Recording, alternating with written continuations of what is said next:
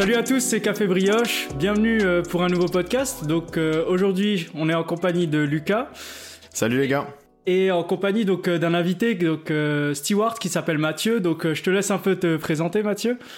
Salut, salut les garçons, salut tout le monde. Bah, je m'appelle Mathieu, j'ai 34 ans et je suis steward. je travaille dans les avions et ça fait bah, ça va bientôt faire 4 ans en fait que je fais euh, que je fais ce boulot que je rêvais de faire quand j'étais gosse. Donc euh, voilà, je fais le tour du monde et euh, je travaille au-dessus des nuages. Ok, bah nickel. En tout cas, c'est un plaisir. Ouais. Et, Pareil. Et du coup, bah voilà, on voulait vous présenter. Donc, c'est un nouveau concept sur euh, notre podcast. Donc, ça s'appelle Pause Café. Euh, donc là, le, notre premier invité, c'est Mathieu, un steward, et on va un peu découvrir les anecdotes, les coulisses euh, euh derrière les stewards. Et voilà, on trouvait que c'était intéressant. Donc euh, voilà, c'est le petit résumé. Donc vas-y, Lucas, je te laisse. Donc moi, ma, ma, ma première question, parce qu'on on n'a pas, on sait pas forcément euh, quel est le chemin pour arriver à ces, métiers-là? Donc, comment t'es arrivé à ce statut? Euh, Est-ce que tu as dû passer un test, une certification euh, pour avoir accès directement à, ce statut ou? Ouais, en fait, il y, a un diplôme qui est, obligatoire qui s'appelle le CCA, c'est le Cabin Crew Testation, euh, qui est obligatoire en France, en Europe. Je pense que dans les autres pays dans le monde, tu as d'autres diplômes un peu similaires. Mais en fait, euh, c'est un diplôme qui te permet de Enfin, t'apprends plein de choses sur la sécurité, sur le secourisme, sur le sauvetage, sur sur la sûreté, sur sur la sécurité à bord et tout ça. Et euh, ça se passe en deux trois mois. J'oublie à chaque fois, je sais plus si c'est en deux mois ou en trois mois, mais c'est relativement rapide. Mais c'est euh, c'est c'est beaucoup de boulot en fait, c'est hyper intense. Euh, il y a une partie théorique et après une partie pratique. Euh, et genre, genre les, les premiers jours, tu apprends par exemple tous les os du corps humain euh, pour le secourisme. Tu apprends un milliard de trucs. Tu apprends euh, par rapport à l'avion, la portance, le truc, machin. Ah oui, apprends plein de trucs. Y a, ah ouais, ouais, tu as trois bouquins comme ça à apprendre quasiment par cœur. Euh, et genre pendant ouais deux trois mois tu mets tu mets un peu ta vie de côté. Ok. ah oui à ce point-là ok donc c'est vraiment focus là-dessus. Bah, et... Après, ça dépend comment t'es. Moi, je sais que j'étais pas très très bon à l'école et j'aime pas les interros, j'aime pas les contrôles et je les aimais pas quand j'étais petit, je les aime toujours pas maintenant. Mais du coup, voilà, je me suis mis dans un cadre hyper scolaire pendant euh, deux mois où le week-end, je révisais avec mes potes euh, du CCA, où le soir, je révisais ce qu'on avait appris dans la journée et tout ça. Et, euh, et voilà, ça s'appelle donc le CCA qu'on peut passer à partir du moment, bah, dès qu'on est adulte, en fait, à partir de 18 ans. Euh, parce que pour devenir steward ou hôtesse de l'air, il faut juste avoir le niveau bac. Ok. Parce que j'ai entendu qu'il y a une partie aussi médicale, ouais, comme tu disais, où tu dois apprendre vraiment l'anatomie humaine et des, des choses que vous utilisez pas forcément après en pratique, mais qu'il faut savoir euh, directement. Bah, on essaye, enfin on espère, en tout cas de pas les, les, les pratiquer à bord, parce que c'est jamais bon signe quand on a. Euh, bah, en général, ce qui se passe à bord, ça va être un malaise vagal, ça va être un truc comme ça, mais il peut se passer un petit peu. On a, on a par exemple des, euh, on est sensibilisé aux accouchements. Euh, ah, pendant, cette, euh, pendant ce CCA parce que ça peut arriver. Euh, une personne, une femme peut accoucher à bord d'un avion. on peut avoir aussi, bah, on peut être amené à réanimer quelqu'un, enfin la réanimation. Ça fait partie des choses qu'on apprend pendant le CCA et qu'on revoit tous les ans dans les maintiens des compétences, qu'on passe tous les ans, on est contrôlé tous les ans sur nos compétences. Et euh, ouais, il y a une grosse partie médicale, une grosse partie sécurité. Comment faire évacuer l'avion en moins de 90 secondes avec les moitiés des issues opérantes? Voilà, il y a plein de trucs à apprendre et, euh, et c'est la, la, base du, euh, du boulot. on s'imagine pas tout ça, tu vois. Par exemple, bah moi, quand je voyage, je vois les, les stewards, ils font ça. On voit le nombre de langues qu'ils parlent, mais on s'imagine pas que voilà, ils sont formés autant sur euh, sur la médecine et tout ce qui s'ensuit. Parce que nous, on se dit bah s'il y a un blessé, qu'est-ce qu'ils font? Il faut chercher un médecin dans l'avion. Il faut voilà. Donc vous devez être prêt. Et, on avait même vu dans une émission que voilà, des fois, vous, ça, ça peut être amené à, à appeler les pompiers euh, à l'atterrissage pour être pris en charge directement. Donc, euh, ouais, il y a des grosses normes de sécurité. D'ailleurs, j'ai juste une question aussi en termes de cohésion d'équipe parce que il me semble que tu es en, long courrier. Donc, comment vous arrivez à créer une, euh, comment dire, une, une alchimie entre vous, sachant que vous voyagez pas tout le temps ensemble, parce que l'équipage est changé euh, chaque semaine, non? Donc, c'est compliqué de, de créer vraiment du lien sur des vols assez restreints, quoi. Bah, en fait, c'est pas compliqué, mais c'est un peu la magie du métier. C'est un peu pour ça qu'on est embauché aussi. C'est-à-dire qu'on est embauché aussi bien pour le côté commercial, humain et, euh, et le fait qu'on aime bien échanger, on aime bien rencontrer de nouvelles personnes et tout ça. Que le côté sécurité, on en parlait euh, juste avant. Mais c'est vrai qu'en fait, sur chaque vol, on a un équipage différent. Après, ça dépend des compagnies. Tu as des compagnies aériennes avec des milliers et des milliers d'employés. Tu as des compagnies aériennes avec beaucoup moins d'employés. Donc, tu peux être amené à revoler avec des gens avec qui tu as déjà volé. Mais c'est vrai que c'est des équipages différents à chaque fois. Et, euh, et en fait, la cohésion, c'est hyper magique parce que une heure et demie avant un vol, on fait ce qu'on appelle le briefing. Donc c'est là qu'on se rencontre, qu'on rencontre euh, les, euh, nos chefs de cabine, le pilote et nos collègues. Donc au départ, on est un peu, je vais pas dire timide, mais on est un peu dans notre bulle et tout ça machin. Et très rapidement, la cohésion se fait. Et c'est super bizarre parce que je sais pas, au bout de, tu peux être dans l'avion depuis juste, je sais pas, peut-être 15 minutes, et t'as l'impression de connaître ton collègue depuis des années et des années. Ah oui. Je, sais pas comment expliquer, parce qu'en fait, on part en mission. On part en mission, on va travailler dans un avion, une espèce de tube de 72 mètres de long, avec deux pétards au cul euh, au-dessus de l'Atlantique pendant 10 heures. Et, je peux dire qu'en fait, on n'a pas le choix, faut que ça se passe bien. Donc en fait, on fait en sorte que ça se passe bien. On est hyper bienveillants les uns les autres. Et, euh, et en fait, j'aime bien faire le parallèle. C'est un peu chelou, mais avec, euh, vous savez, genre des trucs comme euh, Secret Story ou les euh, Love Story ou les trucs comme ça, où en fait, il se passe plein de trucs, genre super vite, super rapidement. Bah, mm. nous, au bout de deux heures de vol, on se raconte notre vie, on se raconte des trucs qu'on n'a même pas raconté à des potes. Des fois, c'est très très bizarre. Ok. Et, comme vous pratiquez. Ouais, vas-y Lucas.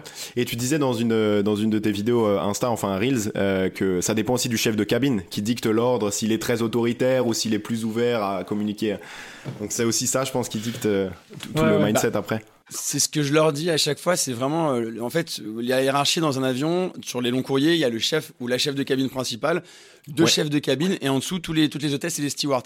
Euh, les chefs de cabine euh, et le chef de cabine principal, c'est vraiment eux qui donnent le, le, tempo dès le départ.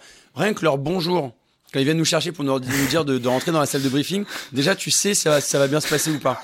Ouais, et vraiment, et je leur dis, vous, ouais, je vous n'imaginez même pas l'importance. De toute façon, la bonne impression, t'as qu'une fois l'occasion de faire bonne impression. Et ton avis, il se fait, mais dans tous tous les métiers, dans tous les cadres, ça se passe en même pas trois secondes. Donc, dans les trois premières secondes, si on a un petit sourire, un petit mot gentil, un petit bonjour, on se dit, ah, c'est cool. Ça va bien, ça, ça va bien Tu sais si c'est un bonjour de Pablo Escobar ou pas, quoi. c'est ça. C'est ça. Ah, du, coup, moi, j'avais une autre question. Parce que, hum, Steward, tu vois, c'est un métier, ça fait rêver parce qu'on se dit, ouais, vous voyagez dans le monde et tout. Moi, euh, la question que j'avais, c'est quand vous voyagez, euh, combien de temps ça dure, par exemple euh, Je sais pas si tu vas à New York, on l'avait vu récemment. Combien de temps tu y restes pendant cette escale Et est-ce que l'hôtel est payé? Je veux dire, comment ça se passe? Est-ce que c'est pas trop dur aussi, personnellement, si tu as une vie de famille et tout ça Voilà, globalement. C'est vrai qu'il y a il y a, y, a, y, a, y a, le côté qui fait rêver, si tu veux, de Test de l'air ou de Stewart. On fait le tour du monde. Là, j'étais à New York la semaine dernière. Là, je pars à Montréal et après, je, vais, je retourne à, après, je vais à Fort-de-France et après, je retourne à New York. Donc, ouais, ça fait rêver, c'est cool. On adore ça. Après, sur place, New York, par exemple, on va rester que 24 heures. Ah euh, Montréal, 24 heures. Après, tu as d'autres escales. Lima, euh, qui est beaucoup plus loin, on va rester 48 heures. Mais euh, entre guillemets, moi ça me va parce que bizarrement, moi je suis quelqu'un d'assez presque casanier. J'aime bien rester à la maison. J'aime pas trop partir en week-end. J'aime pas tout ça. J'adore partir au taf. Donc ça me va très bien partir 24 heures. Après tac, je reviens à la maison. Euh, après pour concilier vie de famille, euh, les amitiés, machin. En vrai, ça va parce que justement on part pas longtemps. Si on reste que 24 heures sur place et qu'on a le vol aller qui fait genre 7 heures, le vol retour 7 heures, en gros je suis pas à la maison pendant 48 heures. Donc ça va. Et après, je suis à la maison pendant 2-3 jours de repos. Donc en fait, je suis vachement plus là ah. que quelqu'un qui travaille beaucoup dans un jet bureau. lag. Ouais. Et ah ouais, alors, le décalage horaire, ça aussi, ouais, tu t'en prends. Euh... Et justement, tu t'as décidé d'être, euh, de devenir long courrier? Enfin, est-ce est que c'est les, euh, est-ce que c'est les stewards qui décident ça, ou est-ce que vous êtes placé euh, par, par les équipes en fait, c'est par rapport à, aux besoins de la compagnie. C'est-à-dire que moi, je voulais être sur long courrier. J'ai eu de la chance, j'ai été sur long courrier parce qu'à ce moment-là, ma compagnie euh, avait besoin de temps de PNC. long courrier PNC, c'est personnel navigants commerciaux, donc hôtesse et steward. Ok. ouais, euh, après, pendant notre carrière, on peut faire, euh, on peut, on peut demander aussi à passer sur moyen ou sur court courrier si on veut changer un peu de rythme. Par exemple, il y a des, euh, des futurs papas, des futures mamans, des gens qui vont avoir des enfants. Et ils disent bon bah voilà là je vais je vais je vais être parent ou alors je suis très très fatigué parce qu'à un moment donné on accumule beaucoup de fatigue au bout de plusieurs années. Moi je le vis pas encore, ça fait 3 4 ans que je vole, mais au bout de 10 ans, 15 ans, c'est pas la même chose. Et ils demandent à passer sur court ou moyen courrier. Alors ils vont se lever très tôt le matin, mais tous les soirs ils sont à la maison. Ouais. Vous voyez, donc euh, c'est quelque chose qu'on peut demander pendant, pendant sa carrière. Mais globalement, avec le jet lag et tout ça, vu que tu m'as dit, tu fais un long courrier par exemple à Lima, tu reviens, tu as trois jours de repos, donc tu fais combien d'heures par semaine euh, généralement? Je sais pas, c'est un petit peu bizarre et puis ça dépend vraiment des. Euh, encore, ça pour le coup, ça dépend aussi des compagnies aériennes. Il y a des, des accords qui sont faits en fonction des compagnies, donc ça dépend. Il y a des compagnies qui vont bosser par. Alors c'est très bizarre de parler d'heures de travail quand tu es quand es navigant parce que effectivement par rapport au nombre d'heures, il n'y a pas beaucoup d'heures de travail effectif sur le mois. Euh, parce que par exemple, je vais partir lundi à New York, donc je vais voler euh, peut-être 8 heures. Après, deux jours plus tard, un jour plus tard, je vais rentrer. Je vais faire dans la semaine que 16 heures de travail effectif dans un avion. Oui. Ah, mais que payer les 16 heures. Mais ouais, mais en fait, notre salaire, il est, il est, il est très particulier. C'est-à-dire qu'on n'est pas payé que à l'heure. On est payé aussi en fonction de si on vole de nuit ou si on vole de jour. On, va on, va, on a un salaire de base Déjà, on a un salaire de base. Et puis après, en fonction de tout ça, ça va changer. Donc, on n'a jamais le même salaire. Parce qu'on est aussi, euh, défrayer des repas qu'on va devoir manger sur place, en escale, parce qu'on est en mission pour le travail. Donc en fait, par exemple, tu pars à New York, ils vont se dire, bah, le panier moyen pour manger à New York, c'est peut-être, je sais pas, 25 dollars ou un truc comme ça. Il y a le déjeuner et le dîner. Bon, bah, sur le mois d'après, tu vas être payé des escales. Que, je sais pas si je suis clair. Vous voyez ce que je veux dire? On est défrayé le mois d'après. Donc, les salaires, ils bougent un petit peu, euh, un petit peu tout le temps, quoi. Ok, ok. Ok. Et j'ai vu aussi que le, avec le décalage horaire, ça, te bouleverse pas un peu ton cadre de vie et ton, ton hygiène en général? Parce que le, fait de devoir dormir deux heures et demie, après se réveiller, reprendre le travail, moi c'est quelque chose que je, c'est vraiment quelque chose que je pourrais pas faire parce que déjà je prends une demi-heure pour m'endormir, tu vois. Enfin, tu vois, c'est ça c'est compliqué de, de se dire voilà j'ai deux heures pour dormir, pour me reposer. C'est vraiment euh, le, sommeil, c'est le sujet euh, de notre métier, je pense. Enfin, il y a, y a, la sécurité, il y a tout plein de choses, mais le sommeil, c'est euh, c'est vraiment quelque chose de très très particulier parce que autant, en fait, c'est pas tant le décalage horaire qui va nous exploser la tronche. Le décalage horaire, c'est quand tu pars pendant une semaine à l'autre bout du monde. Euh, là, tu vas être décalé par rapport à la France. Et après, quand tu vas revenir en France, tu vas être décalé à la France par rapport à machin. Donc là, tu vis vraiment le décalage horaire. Nous, c'est juste que euh, je vais vous donner un exemple. L'autre jour, je suis parti à New York. Je suis arrivé à New York. Alors, je suis parti d'ici. Le vol, il était à 19h, heure de Paris. Avec le décalage, le truc, le machin, j'arrive dans ma chambre à New York. Il est minuit. Sauf qu'en France, il est genre 6 heures du mat. Donc moi, je vais, boucher, je vais bouffer un McDo à 6 heures du mat pour mon corps. Donc déjà, c'est pas normal. Le, ventre, il est pas. Euh, il comprend pas. Il pas fait pour ça. Là, il comprend pas. Il sait pas ce que tu fais. Après, tu vas te coucher. En même temps, tu as le décalage. Tu t'es endormi à 6 heures, donc tu vas pas, tu vas pas dormir pendant 10 heures. Tu vas juste dormir 4-5 heures. Donc tu es un peu crevé. Tu vas te balader à New York, machin. Tu fais des petites courses et tout. Tu te dis putain, j'ai le vol retour. Donc tu te fais une sieste avant de partir. Sauf que tu te lèves de ta sieste. C'est genre, euh, c'est comme s'il était 2 heures du matin en France. Enfin, c'est, en fait, c'est n'importe quoi.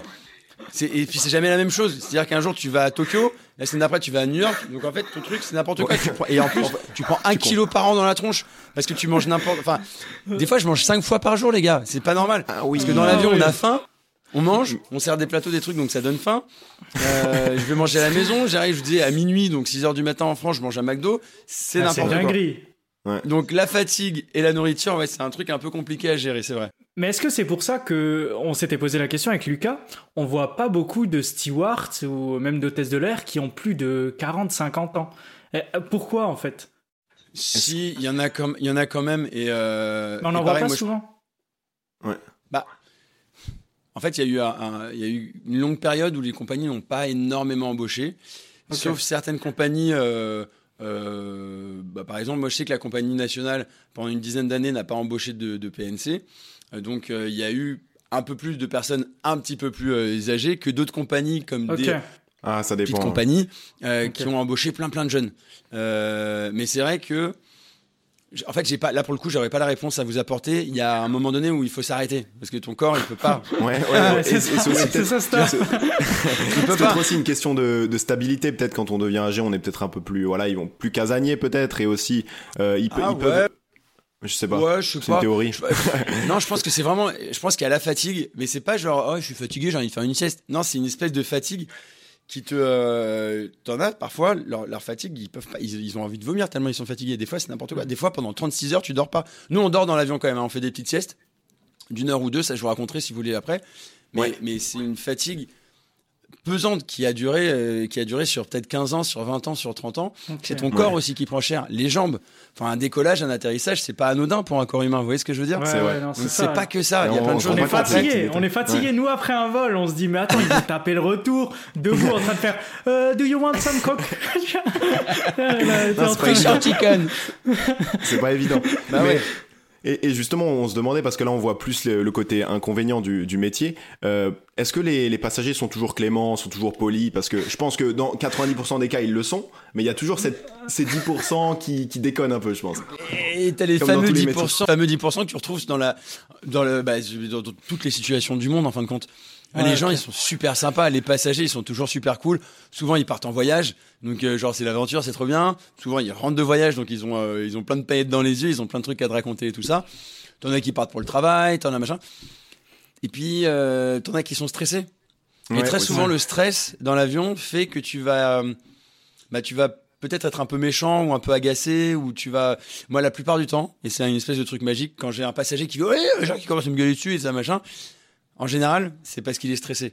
parce que la connexion était très très courte, parce qu'il a peur de l'avion, euh, parce qu'en fait, j'ai plus le pourcentage, mais si, je vous dis que c'est la moitié des gens qui ont peur de l'avion, c'est à peu près ça. Hein. C'est ah pas normal ah de prendre l'avion. Ce que je dis souvent dans mes vidéos, c'est-à-dire que prendre l'avion, on n'est pas des oiseaux, nous, on n'est pas fait pour être là-haut. Hein. On n'a rien à foutre tout là-haut. forcément, ça fait peur. Dans un truc, t'as juste des petits hublots, tu vois sur le côté, tu vois pas devant, tu dis le mec il pilote, tu le vois même pas. Enfin, c'est vrai. C'est vrai que c'est pas, pas logique. C'est pas logique. Donc, ouais, non, c'est des personnes qui sont stressées, des personnes qui ont peut-être, c'est tout bête, hein, peut-être qui prennent l'avion pour aller enterrer quelqu'un de proche, quelque part d'autre dans le monde. Euh, et puis voilà, après, tu en as quelques-uns qui, euh, qui pensent que c'est les rois du monde et qui, euh, limite, qui te claquent dans les doigts comme ça, machin. C'est quoi la pire anecdote, du coup c'est, dans l'avion que tu as eu Elle est hyper récente. Elle est hyper récente. Il y, a, il y a quelques semaines, j'ai un passager, hyper sérieusement, il, il me dit, monsieur, je fais oui. Il fait l'avion là, il, va trop vite et il va trop haut là. et pardon? Il me dit ouais. Alors au départ, je croyais que c'était une vanne. Alors tu sais, je rigole un petit peu avec lui, machin. et il me dit non, non, mais euh, là, ça va pas du tout là. Je voilà, alors moi je comprends pas, je fais le tour pour me mettre à côté de lui, je me mets à son niveau, je, l'écoute, je lui dis dites-moi qu'est-ce qui se passe exactement? Il me dit oui, vous vous rendez compte le prix qu'on paye? Et euh, tout ça pour aller très vite et très haut? Je dis oui, mais on va se dire qu'on est obligé d'aller un petit peu vite, sinon bah, l'avion il est là et puis il faut qu'on aille euh, là-haut, voilà déjà. Il me dit oui, mais et puis il y a trop de bruit. Ah ouais, ouais, mais enfin, on est quand même dans un avion. Enfin, je peux pas vraiment baisser le son. Je suis désolé. voilà. Et en fait, il arrêtait pas. Il arrêtait pas. C'était super bizarre. Et puis après, je sais pas, il a fait un truc. Il a sorti son téléphone. Il a voulu me filmer. Il a mis son téléphone dans mon nez. Enfin, mais, je pense que super bizarre. Je pense que comme tu disais, c'est la peur. Les gens, ils sont plus rationnels, donc ils réfléchissent plus euh, comme avant. En fait, quand ils sont dans les airs. Et du coup, ils sont là. Ils, ils ont tout qui leur vient à la tête et ils font un, c'est ça. Donc moi je le, enfin là on le sait si tu veux, donc on le comprend, puis on comprend. Et puis tu sais je me dis bah ouais j'essaie de me mettre à leur place, je suis à l'écoute, j'essaie de comprendre, j'essaie de les rassurer, je vais leur apporter un petit verre d'eau, un petit quelque chose, on va papoter un petit peu. Et en général ça se passe super bien après quoi, ça ça ça, ça tempérise vachement. Et, aussi il peut y avoir le risque, surtout sur les longs courriers. Je me souviens j'étais parti à Atlanta en 2017 je crois. Euh, c'était un voyage assez long du coup de, de, de France et euh, je, me souviens que voilà l'alcool était à volonté. Donc ça peut peut-être aussi, euh, tu peux peut-être rencontrer des gens qui sont un peu dans un état second et des choses comme ça. Il est, il est amplifié avec l'altitude. J'avais ouais, l'altitude, bah, c'est comme bah, comme à la montagne. Hein. Si tu bois de l'alcool à 4000 mètres d'altitude, ça, ça, ça va plus vite. Effectivement c'est illimité sans être illimité. L'alcool dans l'avion, déjà, on n'a pas forcément illimité pour tout le monde. C'est-à-dire qu'à un moment donné, quand il n'y a plus de bière, il n'y a plus de bière. Euh, et puis surtout, on garde un œil sur les, sur les gens. Si on voit qu'un passager commence à avoir un comportement un tout petit peu, voilà, ou qu'on a servi peut-être un petit peu trop de vin à un passager, on va se passer le mot. On va dire attention à ce passager, on a quand même déjà servi trois bouteilles, enfin bouteilles de vin, c'est des petites, hein, c'est pas des. Euh, voilà. Ouais, ouais. Euh, on se prévient, voilà, on se dit entre nous, voilà, on garde un œil, on fait attention, voilà, on, on, communique énormément. Et puis à un moment donné, ça m'est arrivé une fois lors d'un vol un passager vraiment super cool, mais vraiment bourré, qui fait allez, tu me tutoies en plus, il me dit ouais, vas-y, fais-moi un petit peu de bière et tout machin, il me tape dans le dos, je fais non mais là, on va se calmer, on va rester sur vous déjà. Et, euh, et je dis non, je fais honnêtement, je fais là à un moment donné, soyons honnêtes, je fais là voilà, vous avez quand même pas mal picolé. En fait, je voyais comment il parlait, donc je m'adapte aussi hein, à la personne qui est en face de moi. Donc j'emploie des termes qu'il emploie aussi pour bah, pour qu'on se comprenne en fait. Hein. Ça. Et, euh, et je lui dis je, je, suis désolé en fait là je peux plus vous servir parce que on sait pas ce qui peut se passer. Et je suis quand t'es bourré, à la limite, euh, dehors, quand t'es au bar avec tes potes, ça va pas bien, tu vas faire un tour dehors, tu vas te balader, tu vas te rafraîchir un petit peu. Dans l'avion, un peu compliqué. c'est compliqué. On peut ouvrir la fenêtre, s'il vous plaît À, l'inverse, tu vois, là on parle des pires, euh, voilà. Mais il y a aussi, euh, j'avais entendu des stewards, des hôtesses de l'air qui font des belles rencontres, tu vois, dans l'avion, à force de rencontrer des personnes. Est-ce que ça t'est déjà arrivé, toi, de, de bien parler avec une personne et peut-être de la revoir plus après, ce soit un pote, ce soit n'importe quoi? Est-ce que voilà, t'as eu des rencontres qui t'ont marqué, quoi? Bah, quelques-unes. Euh, après, j'essaie, enfin, je garde quand même mon, mon statut de, de, de steward très professionnel dans l'avion, c'est-à-dire que euh, je garde quand même certaines manières et tout ça. Et, euh, mais euh, bah, là, récemment, bah, c'était sur un de mes derniers vols à New York, il y avait le, le chanteur du groupe La Femme qui, qui était à bord. Et en fait, on a grave sympathisé pendant toute ma garde. On a, on a papoté tous les deux. On avait plein, plein de points communs sur la musique, sur la radio, sur plein de trucs. Euh, on a échangé les numéros de téléphone, on s'est envoyé deux trois messages, donc super sympa.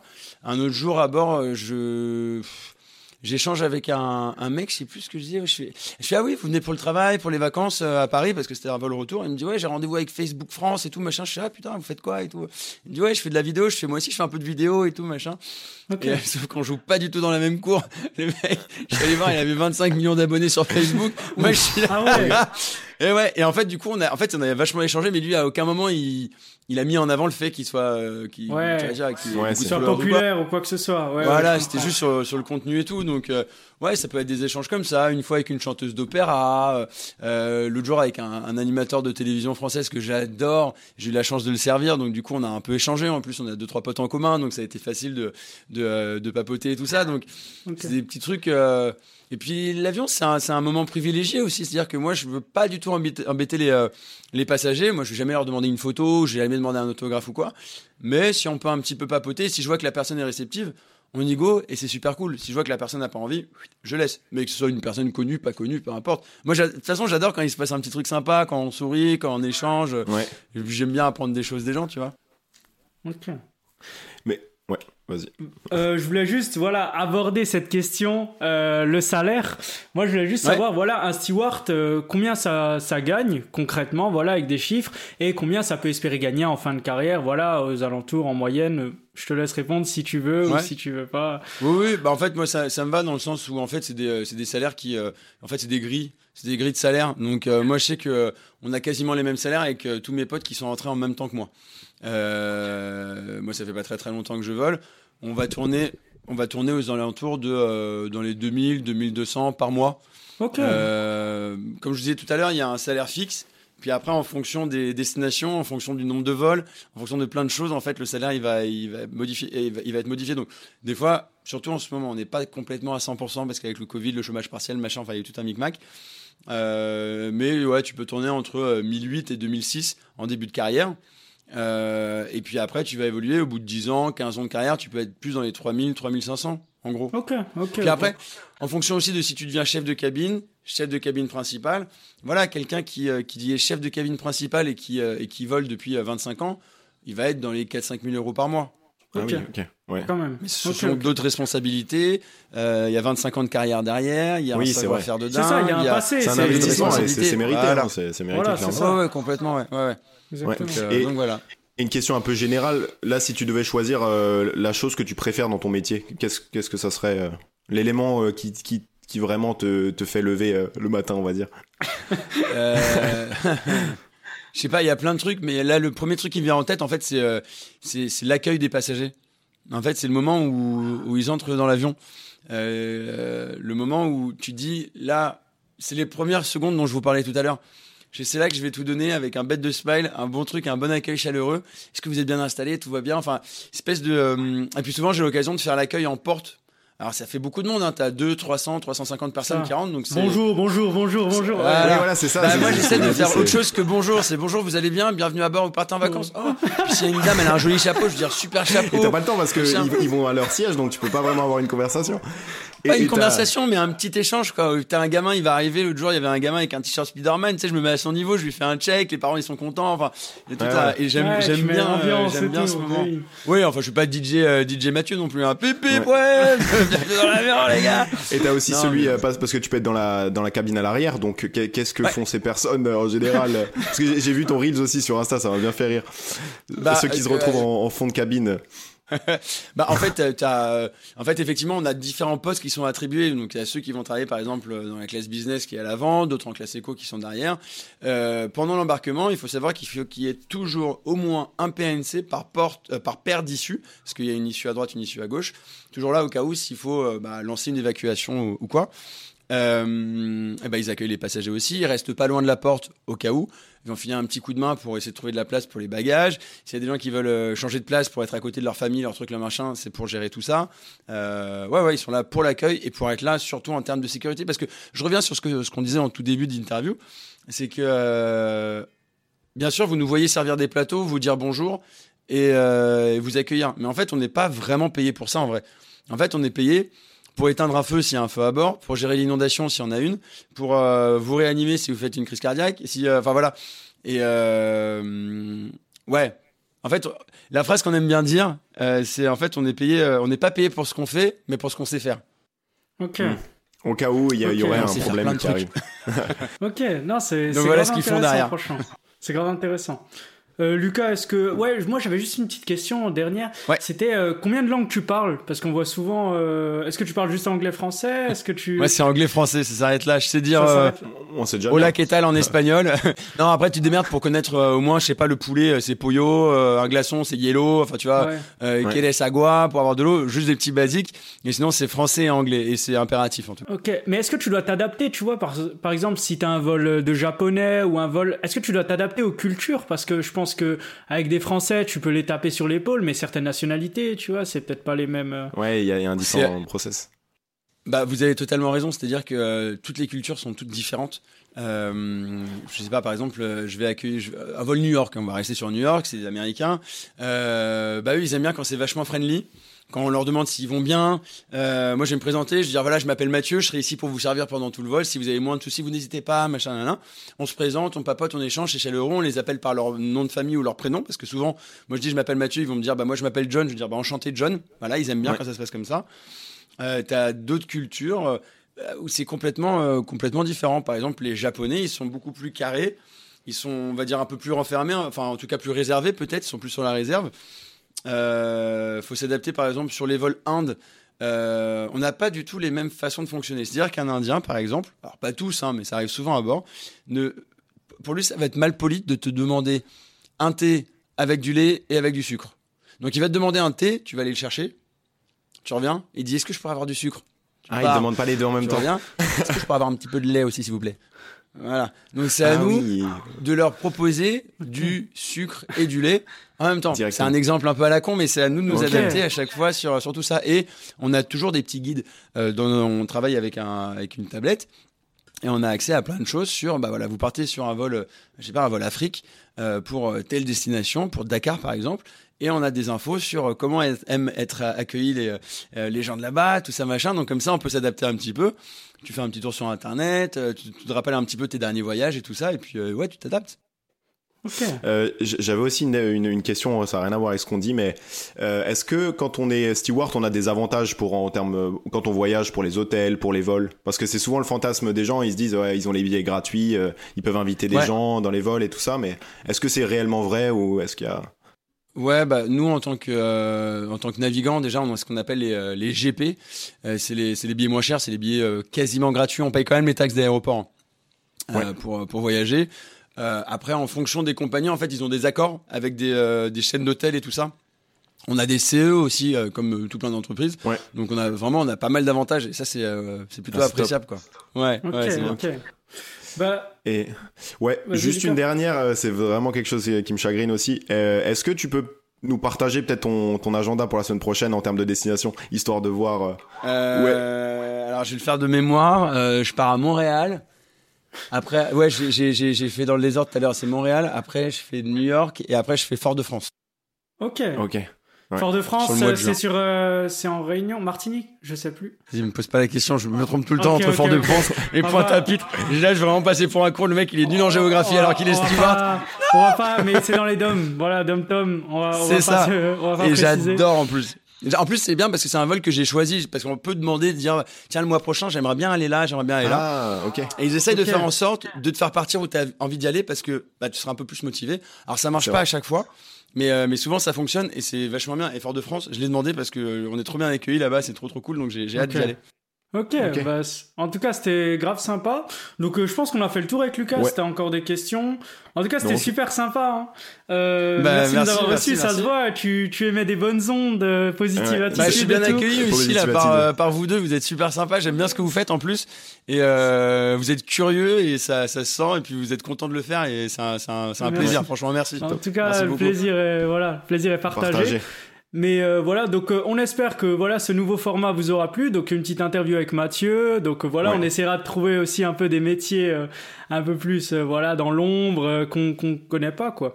Et bah, voilà, on espère qu'on connaît pas. Mm. Exactement. On espère que ça vous aura plu. N'hésitez pas voilà à partager le podcast, à nous noter sur Spotify et Apple Podcast. Mathieu, toi tu es aussi sur Instagram et TikTok. Donc ouais, Mathieu, pas mal de reels super drôles donc allez allez checker aussi c'est c'est un super contenu. On mettra tous les liens en description. Donc euh, allez, n'hésitez pas à le suivre. Voilà, il fait, voilà, il parle de son métier. Euh, il ah fait plein d'autres choses. J'ai vu qu'il avait une chaîne YouTube dans l'art. il, il, fait un peu podcast également. Donc voilà, n'hésitez pas à le suivre. Et voilà, on se retrouve la semaine prochaine pour un nouvel épisode. Et ciao tout le monde. Salut les Salut les gars.